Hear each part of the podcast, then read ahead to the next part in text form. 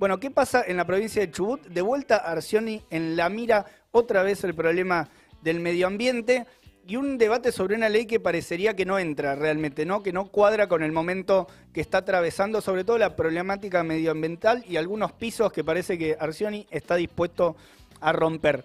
Eh, avanza, como lo hace con la megaminería, con una ley que promueve que promueve la Casa de Zorros y Pumas. Eh, y vamos a charlar con Federico Pellegrino, que es coordinador del Departamento de Investigación y Política para la Sostenibilidad de Eco House. Buenos días, Federico, Leo Méndola, Tomás Máscolo y Lucía Ortega, te saludamos. ¿Cómo va? ¿Todo bien? Bien, todo tranquilo. Eh, bueno, Federico, ¿nos puedes contar eh, en qué consiste básicamente los puntos centrales de esta ley que se, que se está impulsando en la provincia de Chubut? Sí, bueno, esta ley es muy descabellada, la verdad es que no, no tiene ningún tipo de sentido y les va a sorprender, es muy ridícula y es fácil de entender. Bien. Básicamente lo que busca el gobernador eh, de Chubut es pagarle a las personas para que maten fauna nativa. ¿sí? ¿Qué, quiere decir esto? Que le van a dar una multa de mil pesos a las personas que vayan con piel de zorro y una, una perdón, le van a pagar mil pesos y cinco mil pesos a quienes lleven la piel de un puma. ¿Sí? El cráneo y la piel del puma. Esos animales que estamos viendo en pantalla, bueno, el gobernador quiere, eh, bueno, matarlos, básicamente fomentar que las personas, la gente de la sociedad civil, eh, atente contra la fauna nativa, además de entrenarlos, esto, esto es muy loco ya, el Estado provincial va a entrenar a las personas para que aprendan a poner trampas para matar a estos animales. Ok, y en el marco de esta locura que nos comentás, o sea, ¿qué fundamentos tienen o qué fundamentos plantean? ¿Cómo explican eh, esta ley si ustedes estuvieron y pudieron seguir, digamos, los, los, fundamentos que da, no sé, el gobierno de la provincia? ¿Cómo defienden la ley?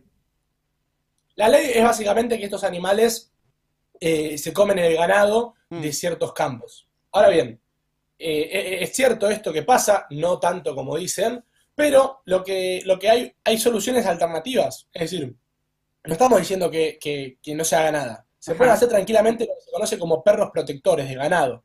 Que eso es una práctica que no es algo moderno, tiene más de 6.000 años la práctica de los perros protectores. Es entrenar a los perros para que acompañen al ganado y ahuyenten eh, a, bueno, a estos animales que se lo podrían comer. Pero, te repito, es de 6.000 años, no estamos pidiendo que eh, sean muy innovadores, simplemente que en la Patagonia no es una práctica que, se suele utilizar. Claro, claro. Bueno, y ahí en el, dentro de los planteos ¿no? que se hace respecto de la ley, creo que ustedes también lo, lo mencionan, eh, se establece una comisión de control de, de, las especies depredadoras, pero, pero ustedes ven que tiene bastantes problemas. Esta, esta comisión es un tanto limitada. Claro, tal cual, porque es limitada en el sentido de quiénes están conformando esa comisión.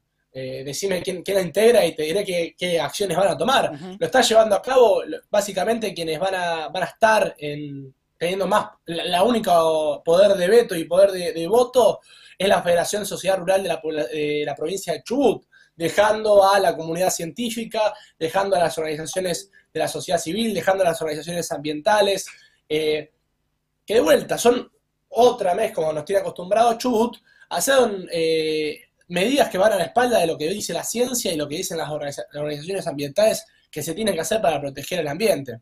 Claro, claro. Bueno, y en este marco eh, de, lo que nos está comentando de las implicancias de la ley, eh, que además tiene, bueno, consecuencias directas sobre la fauna de la región. Eh, ¿Ustedes qué planteo están haciendo respecto de la ley? ¿Qué habría que, hacer? porque entiendo también que hay una campaña dando, circulando ya. Sí, la ley se, se, tiene que dejar de estar en vigencia, se tiene que derogar la ley, porque no, no puede ser que esta ley, en pleno siglo XXI, cuando se supone que, estamos más avanzados en nivel de conciencia ambiental, lo estemos haciendo. Y es un peligro esto, ¿por qué? Porque son depredadores tope. ¿Qué quiere decir que sean topes? De, donde la cadena de quién se come a quién está arriba de todos. Entonces, son quienes controlan los, eh, el exceso demográfico de las otras especies. Es decir, regulan a las otras especies. Si nosotros, el gobierno de Chubut, fomenta y mata a estos animales, lo que va a pasar es que las, los animales que están por debajo de los pumas y de los zorros van, a, eh, obviamente, reproducirse en mayor cantidad. Y esto va a ser una explosión demográfica de otras especies que por supuesto perjudica a los ecosistemas. Entonces, esto a su vez genera que a los de abajo esa especie se los coma más, porque va a haber más, más animales que, que van a estar comiendo, y es un atentado contra la biodiversidad, literalmente es un atentado contra la biodiversidad. Y bueno, esperemos que, vaya marcha atrás con esta claro. Estamos, estamos, hablando con eh, Federico Pellegrino, que es coordinador del Departamento de Investigación y Política para la Sostenibilidad de EcoHouse. Federico, ¿por qué pensás que Arcioni quiere, quiere, quiere esta ley? ¿A quién termina beneficiando? ¿Hay un negocio alrededor de la casa? Para quienes no sepan del tema. Sí, por supuesto. Negocios hay, lamentablemente, y principalmente a quienes están tienen grandes campos con, ganado y quienes no quieren poner a, los perros protectores. Es decir, a las personas que, quieren cuidar su ganado eh, a costa de que se destruya la biodiversidad de, la provincia, seguir haciendo sus negocios económicos y que además la provincia le esté pagando para proteger a, su ganado. Cuando en realidad tranquilamente se podrían eh, comprar los perros protectores y, evitar esta catástrofe de la biodiversidad. Bien. Bien. Bueno, gracias Federico por la, por la información eh, y por la comunicación. Muchas gracias a ustedes por el espacio. Abrazo enorme. Un abrazo. Bueno.